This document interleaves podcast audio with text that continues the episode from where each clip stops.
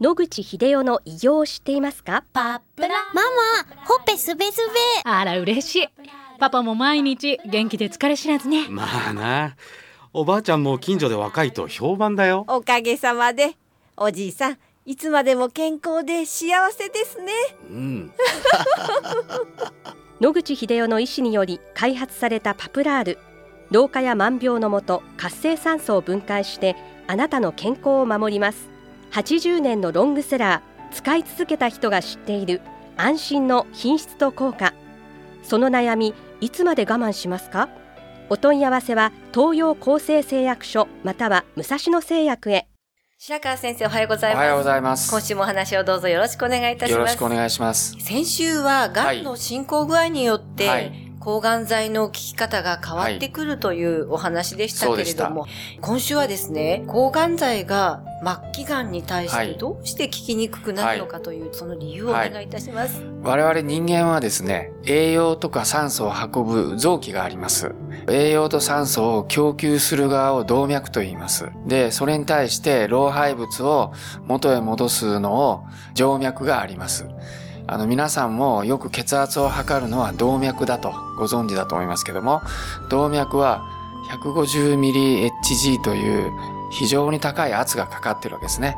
そのために動脈の中に重たいもの、油のもの、いろんなものが入ったとしても、心臓のバーンという圧力で吹っ飛ばしてしまうので、結局問題にならないわけです。ところが、老廃物を送り返す静脈というのは、動脈の5分の1ないし10分の1ぐらいにしか圧力がないわけです。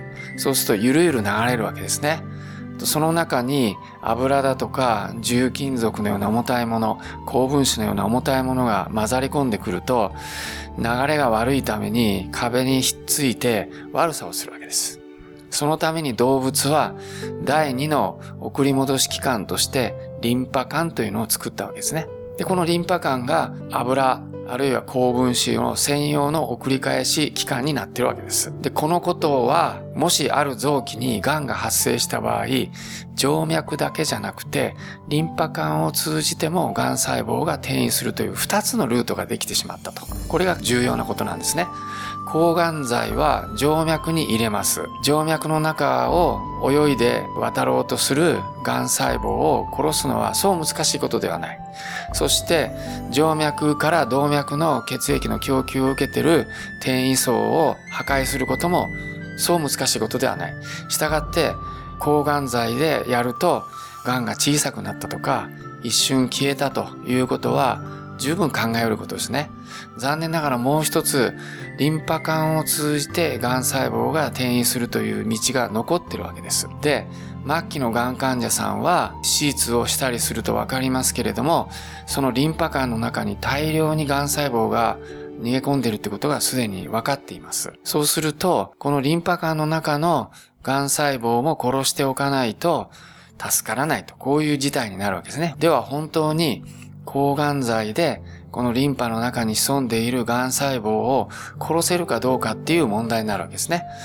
ところが静脈は血液なのでほとんどの成分が水でできています。抗がん剤はその静脈に針を刺して点滴常駐していると。当然のことながら水溶性に作らないといけないわけですね。そうすると最後の問題点はそういう性質を持った抗がん剤がリンパ管の中にきちっと入って、癌細胞を殺せるかどうかという一点にかかってくるわけです。もしこれができるならば、どこに癌細胞が潜んでいても、静脈に点滴常駐すれば、癌細胞は全滅すると。患者さんも死ななくて済むと。こういうことになるわけですね。ところが実際そうなっていない。どうしてかというと、リンパ管というのは、ほとんど99%は油のわけです。で、水に溶けるように作ってある抗がん剤がリンパ管の中にさっと溶けて入り込んでいって中にいる癌細胞に入ってガチャガチャ殺すということは理論上考えにくいということになります。したがってリンパ管の中にいる癌細胞を抗がん剤で殺すのは厳しいと。ステージが低い時は外科の先生が臓器の周りのリンパ管まできれいに取ってくれますので、そこにもし転移した細胞がいてもほとんどきれいに取り切ることが多くて、だから再発しなくて済んでいるようだと。ところが進行した癌の場合は、ほとんどのリンパ管が癌細胞に侵されて、それを手術中に全部取り除くことはできません。どうしても、後残った道具では抗がん剤でやるしかない。放射線を当ててもいいんですけど、広い範囲のリンパ管の中の癌細胞を殺そうと思うと、ものすごい広い範囲の放射線照射をしなきゃいけなくなって、これは製造上期まで傷つけてしまうのでできない。すると、抗がん剤だけです。そうすると問題点は、抗がん剤が本当にリンパ管の中に入って殺しているかどうかと。私の仮説は無理じゃないかと。こういうことですね。じゃあそれをどうやって証明すればいいかと。悪性リンパ腫っていう病気がございまして、これはリンパ管の中にしか悪性の細胞がいないと。もしこの病気を治す能力のあるものがあれば、リンパ管の中の癌細胞を殺しているということが証明できるわけですね。